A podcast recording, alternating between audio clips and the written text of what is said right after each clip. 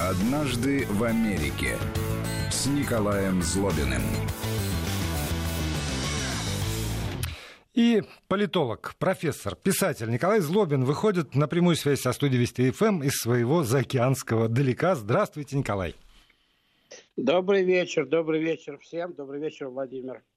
Ну что же, а, как всегда, я напомню для начала нашим слушателям, что у них есть возможность вас ругать или хвалить, задавать вам вопросы. Для этого можно писать сюда, э, ко мне, я обязательно озвучу.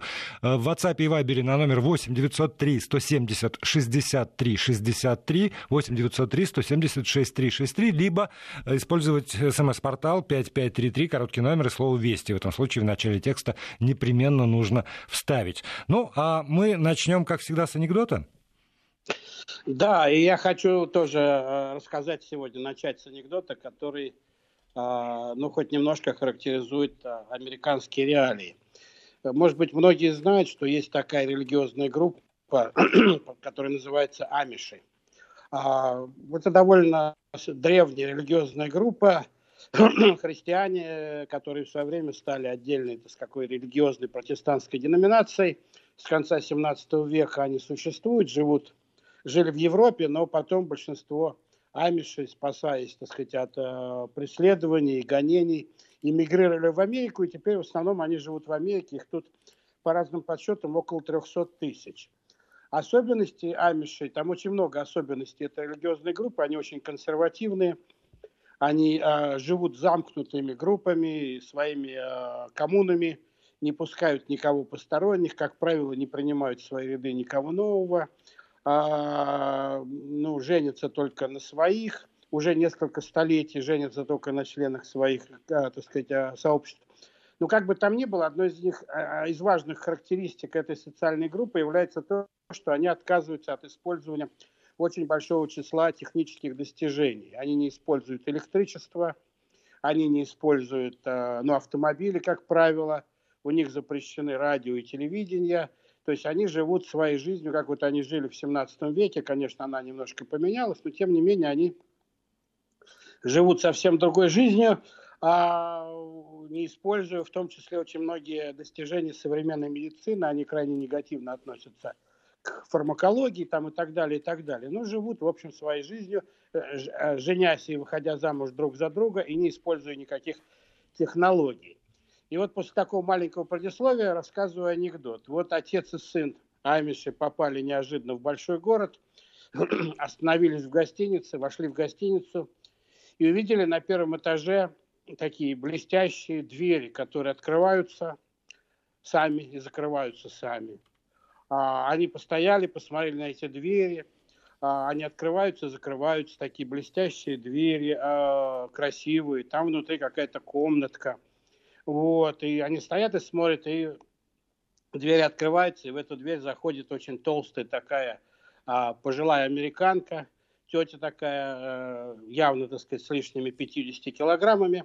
Ну, двери закрываются, и, соответственно, отец и сын Амиши наблюдают, как над этой дверью начинают мигать лампочки с разными цифрами. Там 2, 3, 4, 5. Вот. А они доходят там до 20 этажа, и потом начинает обратно цифры там 19, 18, там 5, 4, 3, 2, 1, открываются двери, и а из этих дверей выходит сногсшибательная молодая красивая американка с длинными ногами, шикарная.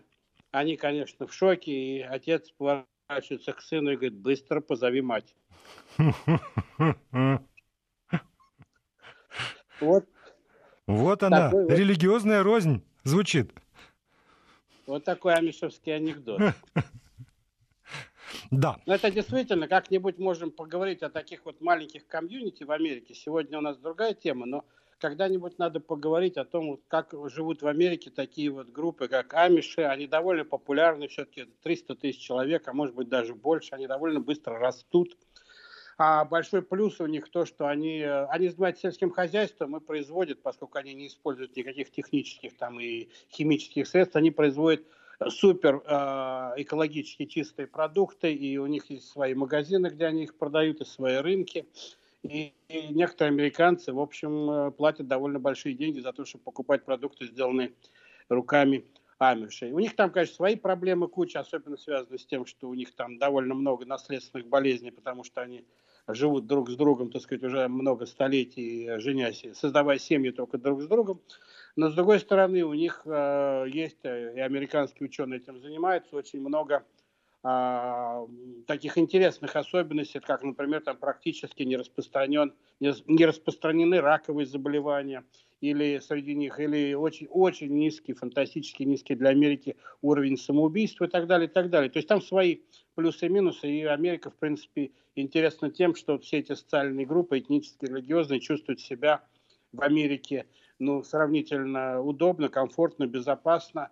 И, э, в общем, одна, одна из особенностей американской жизни, э, которая, в общем, хорошо известна тем, кто живет в Америке, заключается в том, что ты всегда можешь найти себе в этой стране место, где ты э, со своими интересами, взглядами, верованиями и так далее будешь чувствовать комфортно. Вот Амиши нашли, они живут в нескольких американских штатах. Наверное, самая большая группа в штате Пенсильвания – вот, я жил несколько дней среди амишей в городе Ланкастер, в штате Пенсильвания, как-нибудь на эту тему расскажу. Они, кстати говоря, как правило, не дают своим детям образование выше восьмого класса школы, считают, что 8 классов достаточно, и потом заставляют идти детей работать, но тем не менее жить, а, у них там практически нет преступности, жить, так сказать, неподалеку от Амиши, в общем, имеет а, тоже много плюсов, поскольку нет преступности, хорошие, хорошие продукты. Еда. И, они не портят, не портят э, окружающую среду, там, экологию, выхлопными газами там, и так далее, и так далее. Хотя там тоже есть, конечно, свои, свои тараканы и немалые. Но, и они, менее, конечно, на... находят с места и не знают о том, что университетская профессура над ними смеется и рассказывает про них анекдоты. Ну да, у них тоже есть там свое чувство юмора, но они не пускают к себе практически никого внутрь и не занимаются а, продвижением своих религиозных взглядов их число растет только за счет, так сказать, естественного воспроизводства. Они, женщины довольно много рожают, если я правильно помню статистику, там больше шести детей на каждую женщину у амишей. В общем, и большинство из них, так сказать, ну, не гибнет, а вырастает. Вот, хотя, я повторяю, они пользуются очень ограниченно, так сказать, пользуются медицинскими услугами и вообще к медицине относятся негативно. Не делают там ни тесты, ни прививки, там ничего, и к врачам особенно не ходит. Ну ладно, это просто отдельная история, такая маленькая, просто чтобы, а, может быть, наши слушатели лучше поняли суть этого анекдота про лифт, который амиши никогда не видели, и вдруг, вдруг увидели. Ну, я думаю, Но... что смысл этого анекдота понятен, даже если э, человек не знает особенно э, структуру жизни амишей. Вот, э, этот анекдот может быть рассказан в наших условиях про ну, какую-то другую группу населения. Э, я думаю, что всем понятно. Вы не, не волнуйтесь. У нас э, юмор понимают даже американские. Но мы хотели поговорить то, что называется о жизни на районе. И вот э, поскольку у вас богатый опыт жизни в Америке, Э, я себе э, жизнь про профессора американского представляю, опять же, по кинематографу, там, по, по американскому. Кто боится Вирджинии Вулф, наверное, самое известное описание жизни и быта университетской профессуры. Вот. Но когда вот вы только приехали, пришлось ли вам жить в каких-нибудь стесненных условиях и в каких-нибудь не самых престижных районах? Или сразу судьба вас забросила в лучшие университеты, в кампусы и, соответственно, вот в самую благоприятную среду? Ну, мне в этом смысле, мне лично в этом смысле повезло, а, в том смысле, что я сразу попал в комфортные условия, и у меня была работа, у меня был, был доход, у меня было жилье, а, поэтому и жил я в хороших местах, так сказать, в своей первой поездке в Америке, в Вашингтоне и в Калифорнии, а, в, в университете Стэнфорда, там Беркли, в Вашингтоне здесь а, на восточном побережье США. Но что меня тогда поразило в Соединенных Штатах, но это было очень давно, сейчас, конечно, это в России менталитет поменялся сильно, но тогда я приехал из Советского Союза, и меня поразило то, что а, американцы в массе своей предпочитают, мечтают э, жить в провинции. И завидуют тем, не то что завидуют, но а, исходит из того, что жизнь в провинции лучше чем в больших городах. Мы-то выросли, я вырос в Москве, считал, что большой город дает столько возможностей, там и жизнь лучше, все лучше. Американцы уж, уж смысле... если довелось в империи родиться, то лучше жить в провинции у моря, как мы знаем. Вот это полностью, оказывается, относится к Америке. Совершенно верно, так сказать. Американ... Америка вообще страна глубоко провинциальная, потому что подавляющее большинство американцев живет, ну, по-русски это можно называть провинцией. Это можно называть пригородами больших городов, которые начали развиваться после Второй мировой войны. Даже в мировые языки, я не знаю, в русский или нет, вошло уже слово «соборбия».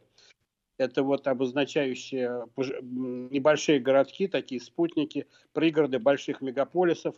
И подавляющее большинство американцев живет в этой соборбе. И вот вторая половина 20 века и начало 21 века – это, собственно говоря, Америка пригородов, Америка провинций, Америка а, маленьких городков, Америка небольших поселков – и большие города. Но, может быть, только Нью-Йорк отличается а, от всей этой большой картины, потому что Нью-Йорк расположен на полуострове, и там, собственно говоря, пригородов-то, по сути дела, быть не может. Там начинается другой штат, а, Нью-Джерси, и там совсем другая история. И то вокруг Нью-Йорка довольно много маленьких городков, куда многие американцы предпочитают э, уезжать жить, а работать при этом на Манхэттене в Нью-Йорке. Но Нью-Йорк, я повторяю, исключение. Но на протяжении десятилетий, вот по крайней мере 20 века, после Второй мировой войны как минимум, большие города, центры больших городов в Соединенных Штатах при, при, при, приходили постепенно, кстати, довольно быстро в упадок. Никто не хотел жить в городах, никто не хотел жить тем более в центре городов. Я приехал в Америку 30 лет назад, я застал периоды, когда центр Вашингтона, там центр больших городов типа Чикаго или Сент-Луиса были, по сути дела, такие полуразваленные, а, со следами былого величия, где там торговали наркотиками, ходили какие-то бандиты, проститутки и так далее, и так далее. А вся, благо, благо так сказать, э, успешная Америка жила в пригородах этих городов, где было все, что нужно для жизни на несколько порядков лучше. И вот это сложилось, в общем, после Второй мировой войны, потому что, во-первых, три фактора сыграли такую важную роль, я как-то об этом задумывался когда меня это поразило, когда я приехал в США, вот меня поразило, почему же они живут так. После Второй мировой войны американское правительство приняло очень важное решение, стало давать очень а, большие и льготные кредиты на покупку домов ветеранам Второй мировой войны, возвращающимся с а, фронтов и в Европе, и в Азии, и в Африке. Они возвращались с фронта, часто получали большие кредиты на покупку собственных домов. Им давали кредиты на покупку участков дом, под дом и давали кредиты на покупку домов. И они активно вкладывали эти деньги, они возвращались, молодые солдаты, им надо было заводить семьи. В городах они жить не хотели, потому что там а, а, и дороже, и школы хуже там, и вообще, так сказать, они хотели начинать новую жизнь после Второй мировой войны, они покупали дома в пригородах. К этому моменту массовое производство автомобилей в Соединенных Штатах привело к тому, что автомобиль стал, в общем, вещью довольно доступной всем. Каждый мог его купить, и поэтому поездка там 20-30 минут а за, за пределы города не была никакой проблемой. И кроме того, так сказать, именно вот 40-е 50-е годы Америка покрылась сетью знаменитых тогда и до сих пор, в общем, хайвеев, которые опутали всю Америку. Поэтому передвижение по Америке на своем автомобиле с кредитом дешевым, очень льготным кредитом из банка для ветеранов войны стало выходом из ситуации. Они быстро настроили домов вокруг больших городов. А, и, может быть, многие читали совершенно замечательную книгу Ильфа Петрова об Америке, которая называлась «Одноэтажная Америка». В 30-е годы Ильф и Петров проехали по Америке и вот написали эту книгу. А, она там, в общем, достаточно политизирована, но, тем не менее, во многих вещах они очень... Э, Наблюдательны, сказать, э, скажем так. Да, очень, да. Э, одноэтажная Америка. Вот после Второй мировой войны Америка превратилась в двухэтажную Америку. У меня есть одна из глав моих, в одной из моих книг про Америку, которая так и называется «Двухэтажная Америка». Потому что теперь подавляющее большинство американцев, живя в провинции, живет в домах двухэтажных. Путем, путем ну, вот как живут там, я не знаю, хорошие, а, такие дорогие, скажем так, ну, по внешнему виду хотя бы поселки где-то в Подмосковье и так далее, и так далее. Вот. А, такие двухэтажные добротные дома Америка, американцы путем, в общем, эксперимента на самих себе – поняли, что двухэтажный дом, в общем, на одну семью это наиболее оптимальный вариант. Есть, конечно, трехэтажный, четырехэтажный и одноэтажный, но вот как-то оптимально соотношение цены, качества, удобства, рациональности, они пришли к выводу, что вот двухэтажный дом – это вот в принципе оптимально. И после Второй мировой войны стал складываться а, принцип американской жизни, который до сих пор существует довольно активно, что в этом доме должен быть, а, а, должна быть спальня у каждого человека своя. А Николай, я, простите, еще вот уточню. Вы сказали двухэтажные добротные дома. Опять же, я думаю, что очень многие наши э, слушатели в, в хронике, в какой-нибудь телевизионных э, фильмах или в художественных видели, э, ну, что-нибудь, э, сцена такая повторяющаяся. Налетает смерч, и э, этот вот дом, он, он оказывается просто такой щитовой, он разлетается в момент. И возникает ощущение, что вот э, они, конечно, двухэтажные, но не сильно добротные, что они такие из из, легких конструкций собраны. Ну, я, вы совершенно правы. Когда я говорил слово «добротные», я не имел в виду, что это построенные на века. Я имел в виду, что они построены в соответствии вот с удобствами вот того момента. Они добротные с точки зрения удовлетворения требований вот того поколения послевоенного. И, в принципе, я сейчас тогда оторвусь на секундочку от истории и скажу, так сказать, отвечая на ваш вопрос, что это тоже многих удивляет в Америке американцы не строят на века. Они не строят на века совсем. Они строят дома, в которых можно прожить, ну, по-разному, конечно, 10 лет, 20 лет, 50 лет, но которые легко сносятся, которые легко перестраиваются. Американцы тратят на строительство своих домов, в общем, а, материалы, которые э, ну, в России, наверное, даже всерьез и не восприняли. Там, я не знаю, тоненькие а, стены между, между комнатами, тоненькие наружные стены, там а, какие-то простые стекла там в один ряд на окнах и так далее. И меня тоже это все время поражало. Я, я видел людей, которые, знаю таких людей, которые строили себе такие дома где-то в районах, где периодически происходит а, а, там или землетрясения, или пожары, или наводнения, эти дома, так сказать, каждый год у них смывают, уничтожают полностью, но они тут же на этом месте строят новые дома. Я все время задавал им эти вопросы и пытался сам понять, и понял, что на самом деле, я не уверен, что я согласен с такой логикой лично, но я понял, что американцы здесь руководствуются простой мыслью, что строить дом, превращая его в такую средневековую крепость, которая будет стоять веками, никакого смысла нету, потому что а каждый новый поколение хочет жить в другом доме, в другом с точки зрения архитектуры, с точки зрения а, обустроенности дома, его дизайна, а, доступности тех или иных гаджетов, тех технологий домашних и так далее. Поэтому надо строить такие дома, которые строить, недо... строить недорого, жить удобно, но легко перестроить. Потому что пройдет 10 лет, там 20 лет, стоимость дома начнет падать, а, страховка на дом начнет расти, там что-то начнет ломаться – там какие-то трубы, какие-то стены, какие-то там потолки или, или печные трубы начнут, так сказать, там разваливаться, надо ремонтировать постоянно, а страховка, я повторяю, растет, стоимость ремонта растет. Детям дом родительский не нравится, поэтому надо строить дом, который ну, легко сломать и на его месте построить новый. Вот участок ну, земли, да, это, это надо беречь. А вот э, дом, который там стоит, это нечто такое, что, в общем, ну, из него архитектурный памятник делать не стоит. Но я более, думаю, что, что это отчасти даже... еще связано ведь с тем, э, с, с климатом просто, потому что ни для кого не секрет, что самая северная точка Соединенных Штатов Америки, если мы берем, там, выведем за скобку Аляску, то это практически широта города Сочи. Ну, в общем, да, Америка южная страна, совершенно верно. Здесь, так сказать, кондиционер, охлаждающий воздух, имеет намного большее значение, чем кондиционер, который а, его делает теплым этот воздух. Поэтому, ну вот, например, кстати говоря, революция в, в технологиях домашнего климата, она привела к тому, что дома действительно сейчас надо строить по-другому. И старые дома испытывают очень большие проблемы, там надо прорубать новые, новые коридоры там для кондиционеров, новые, новые места для проведения кабеля там и так далее, и так далее. А в подвалах, там в бейсментах надо ставить совсем другие системы домашнего контроля, которые регулируют не только электричество, но и влажность там и так далее, и так далее. В разных комнатах по-разному. А ночная, дневная там температура меняется и так далее. То есть дом надо строить все время современно. Если ты, конечно, не хочешь строить архитектурный памятник, что тоже есть, конечно, любители старинных домов в Америке, безусловно, они тоже есть, как есть любители антикварных автомобилей, и они ездят на этих антикварных автомобилях, но большинство американцев все-таки и от автомобилей, и от домов требует обратного, а именно удобства, логичности, дешевизны, практи- практицизма. И да, вот и американцы живут в домах совершенно верно, где можно сильным ударом кулака проломить стену в другую комнату, э, или там, уронив э, на пол шкаф, можно, в общем, серьезно, так сказать, повредить пол а, или потолок в предыдущем этаже.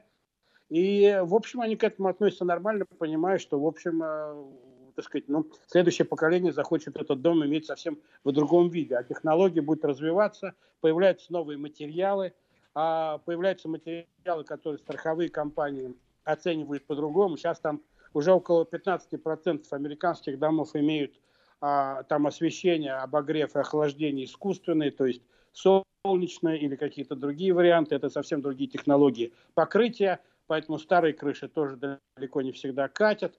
То есть, на самом деле, американцы к этому относятся не как англичане. Мой дом, моя крепость в Америке никоим образом, э, так сказать, не является истиной.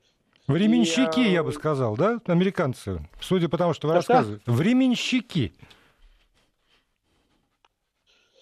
Я не понял, Володь, извини. Временщики у меня что-то здесь, видимо, со связью. Я, я думаю, что наши слушатели поняли, о чем я говорю, тем более, что мы сейчас прервемся. А Николай Злобин продолжит свою песнь об Америке после выпуска новостей, актуальных на сегодняшний день. Обязательно вернемся в эфир. Напоминаю, что вы можете писать сюда, задавать свои вопросы. Профессор на них ответит сразу после новостей. Однажды в Америке с Николаем Злобиным. Писатель, профессор, политолог Николай Злобин продолжает свой рассказ об Америке. Николай, как со связью сейчас? Ну, чуть-чуть лучше. Лучше, да? А, я, я пос... должен сказать, да. А, и, в общем, на самом деле, под...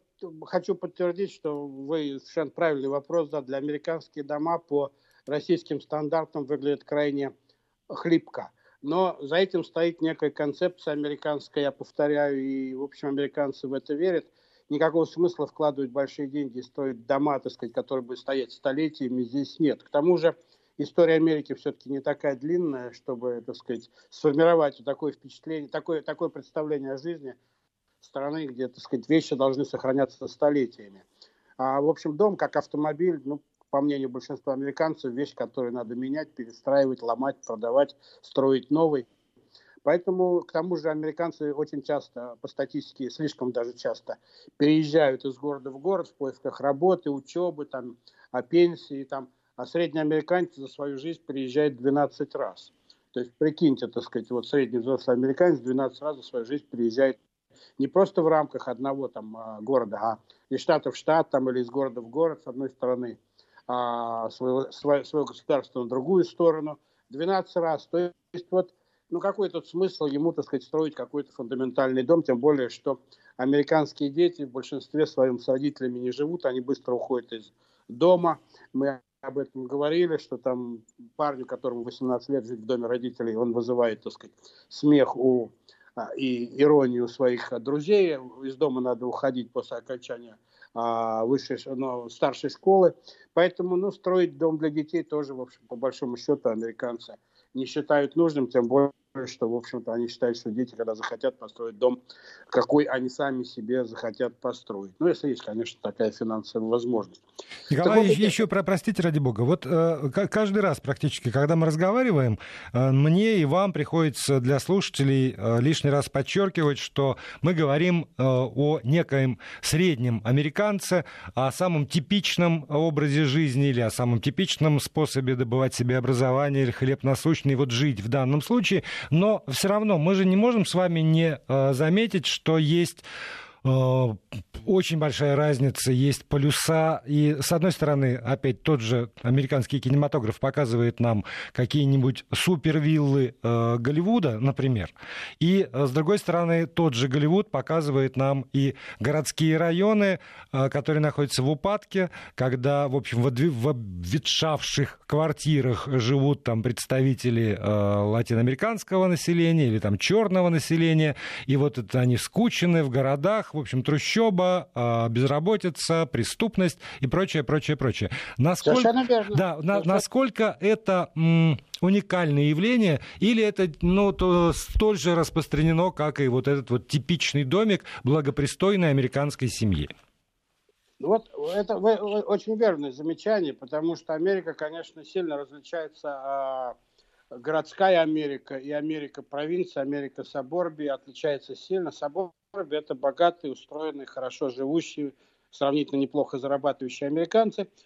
А города на протяжении, особенно большие города, их центры, на протяжении последних нескольких десятилетий были пристанищем людей бедных. Тех, кто не мог позволить себе купить дом, кто не мог позволить себе жить хорошо, ездить на машине на работу, там, посылать детей в хорошие школы и так далее, они жили в городах. Нельзя сказать, что только бедные жили в городах, или там преступники, бандиты и так далее. Есть в Америке, безусловно, категория людей, которые, в принципе, хотят жить в городах. Такие типичные городские жители, которым нужен асфальт, которым нужен, так сказать, чувство города, там нужен общественный транспорт, нужен музей, театр, чтобы все это было прямо на их улице и так далее. Есть такое количество людей, они жили в городах всегда, там жили всегда и живут до сих пор люди, которые не хотят заводить семьи или э, семьи без детей, потому что, как правило, в больших городах школы хуже, чем в провинции, намного хуже. Вот, поэтому, если у тебя есть дети, люди из-за детей, собственно, переезжают в места, я чуть позже об этом скажу, где хорошие школы, а в городах остаются вот метросексуалы, остаются представители, кстати говоря, сексуальных меньшинств, остаются одинокие люди, которым не нужны прелести пригородов, а они хотят жить в городе, а, считай себя горожанами, есть такая психология, она в Америке тоже есть. Но вот за исключением, может быть, последние 10-15 лет американские урбанисты стали замечать, что а, города стали более привлекательными, и какое-то количество людей стало возвращаться из Саборбии, из пригородов в города. Эта тенденция довольно уверенная сейчас, она может быть не главная, но тем не менее в города люди начинают возвращаться. Связано тут с очень многими причинами, о которых урбанисты, урбанисты спорят, но главная причина, что вот э, то э, психологическое общественное настроение, тот менталитет, который сложился в Америке после Второй мировой войны, где каждый хотел иметь свой дом, свою комнату, свою спальню, свой кусок земли, свою машину, там три машины на семьи, то есть у тебя, у, у жены и машина на всю семью и так далее, это прошло. Американцы этого наелись, объелись, и теперь возвращаются к более, так сказать, такому вот э, традиционному образу жизни в городах, там, в квартирах и так далее. Количество живущих в квартирах американцев тоже медленно, но, но, но растет. А главный минус всей этой Соборбии, всех этих пригородов, они, конечно, дико удобны. Я жил много лет в Соборбии, это очень удобно. Это действительно э, спокойное, безопасное место, там хорошие врачи, хорошие школы, там э, безопасно, чисто, хорошо, но там дико скучно.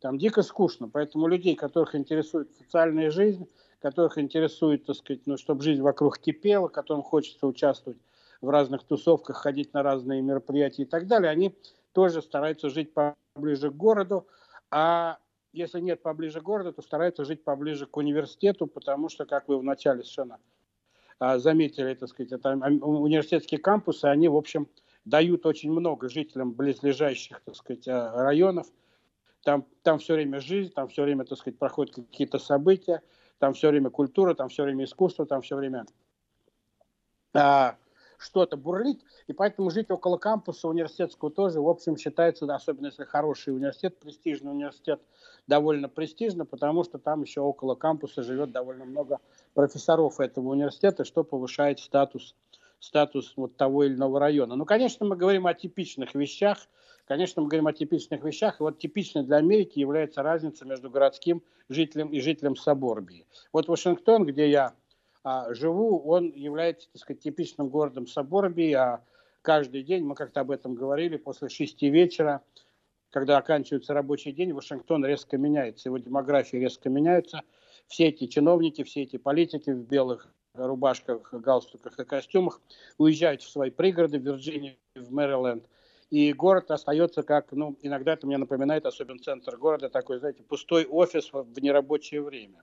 Огромные здания, огромные офисы, так сказать, на улицах пусто. Даже маленькие кафе и магазинчики, которые работают там, они очень часто работают только на ланч. потому что ужинать, так сказать, уезжают люди совсем в другие рестораны, которые расположены за, за пределами Вашингтона, за его а, вот, кольцевой дорогой.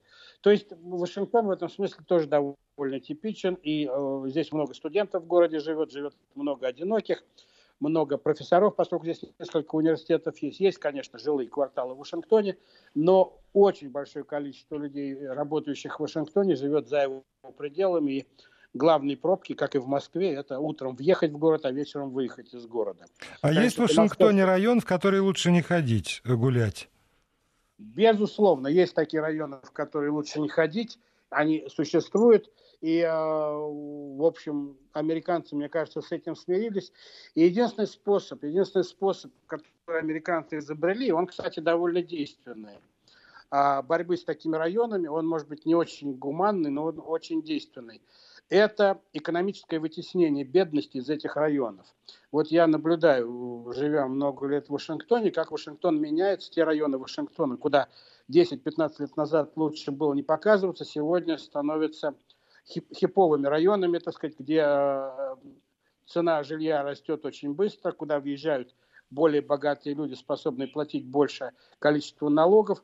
И люди, которые там жили всегда, и которые, в общем, э, малообеспеченные, некоторые из них, так сказать, действительно были на грани там, преступности, а некоторые просто были преступниками, а бедными, там, бомжами, они просто не могут позволить себе больше жить там, снимать там жилье или тем более купить что-то, они уходят, отступают дальше. То есть количество таких районов постепенно сжимается. Но они все равно ведь куда-то вот уходят, такой... они не исчезают с лица земли. Значит, э, пригороды какие-то, которые вот были оплотом вот этой типичной сытой и благополучной Америки, они, они, они же должны тогда поглощаться этими самыми бедными несчастными, которых вытесняют. И пауза, потом продолжим. Вести ФМ. Ну вот я должен был сказать, которых вытесняют и поставить точку. Вместо этого задрал интонацию. Видимо, придется продолжать, но не буду. Оставлю время вам для ответа. Ну, на самом деле, здесь есть еще один, еще один вариант. Очень многие люди, ну, не многие, но довольно много людей, которые жили в таких районах, у них были дома и квартиры в таких районах, где надо было ставить решетки на окна там и запирать на пять замков каждую ночь и, и так далее. Когда районы эти становятся хорошими, их жилье, которое еще недавно стоило копейки, вдруг превращается в довольно дорогостоящее жилье. И они а, продают это жилье за довольно большие деньги, сами, сами превращаясь в такой, пусть малообеспеченный, но какое-то подобие среднего класса. То есть, если ты сохранил жилье в том районе, плохом очень районе, где, не дай бог, жить еще 20 лет назад, до сегодняшнего дня, а район начал меняться в лучшую сторону, а таких районов много, вот, например, в том же Вашингтоне, то да, ты становишься сравнительно богатым человеком. И дальше уже это в твоих руках твоя жизнь, ты можешь остаться там жить, но многие, как я понимаю, продают это жилье, покупают что-нибудь подешевле где-нибудь в районе похуже, и на оставшиеся деньги просто продолжают тот образ жизни, который они вели, когда жили в откровенно плохом районе. Но эта проблема, безусловно, существует. Есть такая американская шутка, она, собственно, во всем мире уже известна, может быть, я ее даже приводил в пример, когда у любого агента недвижимости спрашивают, э, что влияет на стоимость жилья, он говорит, что на стоимость жилья влияет всего три фактора. Три фактора влияют на стоимость жилья. Первый фактор – это location, второй фактор – это location, и третий фактор – это location. Только местоположение. Место расположения, больше ничего. Ни качество дома, ни размер дома, ни его устройство, даже не возраст дома – не играет в первую очередь решающую роль в том, сколько он стоит и так далее. Место расположения, где находится дом. Потому что дом, я повторяю, мы об этом только что говорили, можно сломать, перестроить, убрать там и так далее. Но место расположения определяет все. Хороший район. Ты должен жить в хорошем районе. Вот район, где ты живешь, определяет все. А что такое хороший район? Для американцев хороший район, для подавляющего большинства американцев, хороший район имеет одно простое определение. Но опять же, мы говорим о среднем американце, о среднеамериканской семье. Это район, где хорошие публичные школы. Вот это хороший район. Хорошие публичные школы резко повышают стоимость жилья вокруг. А хорошие публичные школы значит, что люди, которые живут вокруг, платят хорошие налоги, потому что местные налоги идут в местные школы, школы хорошие, такой замкнутый круг получается – хорошие школы привлекают людей с богатыми, с большими доходами, они покупают дома вокруг и начинают платить налоги в этом школьном округе. Соответственно, хорошая школа является таким очень хорошим триггером, стимулом э, хорошего района. И нет хороших районов, где плохие школы. Это просто, так сказать, оксиморон, это в Соединенных Штатах невозможно. Хорошая школа, э, хороший район – это где хорошие школы, где живут люди, способные платить большие налоги, а большие налоги значат не только хорошие школы. Большие налоги значит хорошая полиция. Вся полиция, 100% полиции в Америке – это полиция муниципальная. Она э, подчиняется местной власти, она финансируется местными властями, она рекрутируется из местных жителей. Они избирают ее начальников полиции на своих местных выборах постоянно. Это люди, которые живут в том самом районе, где, собственно говоря, и работают. И поэтому, если хорошие школы, хорошая полиция, то район считается хорошим, люди платят туда, едут люди с более высокими доходами, цена домов растет, туда приезжают все более и более богатые люди, платят все больше и больше налогов, и район начинает процветать. А, так сказать, другие районы, соответственно, начинают загибаться. Вот такой вот замкнутый круг. Есть очень хорошее такое вот, а, опять же, ну, может быть, не, не научное никоим образом, но хорошее определение э, хорошего района, такое четкое, когда э, ты спрашиваешь, там, вот в каком районе ты живешь, и человек отвечает, что я живу в районе, где живет много докторов. Угу. Много докторов это, это значит гарантия хорошего района, потому что доктора в Америке это, в общем, очень высокооплачиваемая а, категория людей.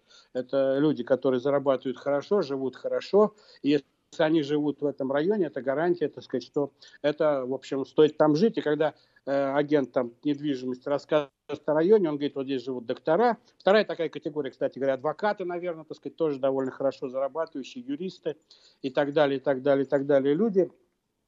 Вот. Адвокаты, юристы э, являются неким показателем того, что это, если они живут там, является показателем того, что этот район очень хороший. На бизнесменов здесь ссылаться не очень принято, потому что ну, бизнес бывает разный, маленький, большой, поэтому это не та категория. А вот доктора и э, адвокаты, иногда это профессора университетов, но профессора университетов получают не так много, но просто это такая довольно авторитетная группа, которая, в общем, тоже определяет лицо района – а, и вот хороший район, это значит, живут адвокаты, живут доктора, живут профессора, это значит, у них хорошие семьи, значит, в доме э, есть библиотеки, значит, их дети читают, значит, дети будут ходить э, потенциально ходить в хорошие университеты, они готовятся к хорошим университетам, они ходят в хорошие школы, их защищает хорошая полиция, доктора живут в районах, где хорошее медицинское обслуживание и так далее, и так далее. Вот это все превращает э, район в хороший. То есть на самом деле location, location, location имеет очень глубокий смысл на самом деле. А потом уже можно говорить о том, сколько спален в доме, там, когда он построен, сколько стоит, там, какой большой участок. Но вот качество района определяет, в общем, гораздо больше. Гораздо вот я хотел важнее. как раз вас по этому поводу спросить, потому что э, тема престижности жилья, она существует во всех странах, э, безусловно. И здесь, в России, в каждом городе тоже есть районы, когда там спрашивают, где ты живешь, и, и ты говоришь, что ты живешь, э, ну, не знаю, в Хамовниках, например, в нынешней Москве, это я не про себя, вот, то, соответственно, как, ну, вот, ну, ну, вот и в Хамовниках, там, трам-трарам, и уже можно не уточнять, уточнять, что в Хамовниках ты живешь э, в доме, который не ремонтировался с 1812 года, и, в общем, у тебя там 25 метров э, на, на все. Ты живешь в Хамовниках. Вот в, в этом смысле в Америке, э, когда хвалятся, скажем так, то скорее тоже location или э, непременно надо добавлять, что там 5 спален, там 3 этажа, и еще и все это выглядит как Виндзорский замок. Нет, конечно, конечно, если уж и хвалится, то хвалится не очень часто, но хвалится районом. А, и район, да, определяет, э, в общем, социальный статус человека. Объем, размер, количество спален и так далее до этого, как правило, не доходит. Хотя можно уточнить это в разговоре, американцы воспримут это нормально.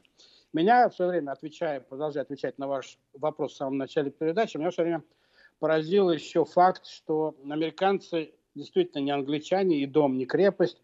И когда ты приходишь в гости к американцу, в подавляющем большинстве случаев, первым делом, что они делают, они проводят экскурсию по своему дому. Показывая дом, рассказывая. Я не очень понимаю смысла, так сказать, этого всего, но американцы очень любят, так сказать, сделать тебя ну, скажем так, чтобы ты почувствовал себя дома, чтобы ты знал, где что, где какие спальни, где какие туалеты на всякий случай. И, конечно, я не встречал, кроме нескольких семей, домов иммигрантов, а не встречал ни разу за 30 лет жизни в Америке, чтобы при входе в дом кто-то попросил снять обувь. А, поэтому, в общем, такое вот простое отношение к дому. Валенки не носят, потому что, понимаете, снег, снега нет, никто не посыпает реагентами улицу, вот, поэтому можно и не снимать. Я летом тоже не прошу у людей, чтобы они сняли обувь, когда ко мне приходят. А зимой, знаете, разъезд плитку э, эти, этими химикатами. Вы знаете, Николай, я должен перед вами извиниться, потому что вот я как-то увлекся разговором и все спрашивал, спрашивал, спрашивал, а в итоге у нас осталось до конца нашего эфира 19 секунд. Вот. И уже даже анекдот последний мы, видим, перенесем на нашу следующую встречу. Он же будет первым анекдотом в следующей, следующей программе. Да. Вот. А теперь только спасибо вам огромное за то, что нашли время у себя в Вашингтоне оторваться от лекций и выйти к нам в эфир. Спасибо, до свидания. Однажды в Америке с Николаем Злобиным.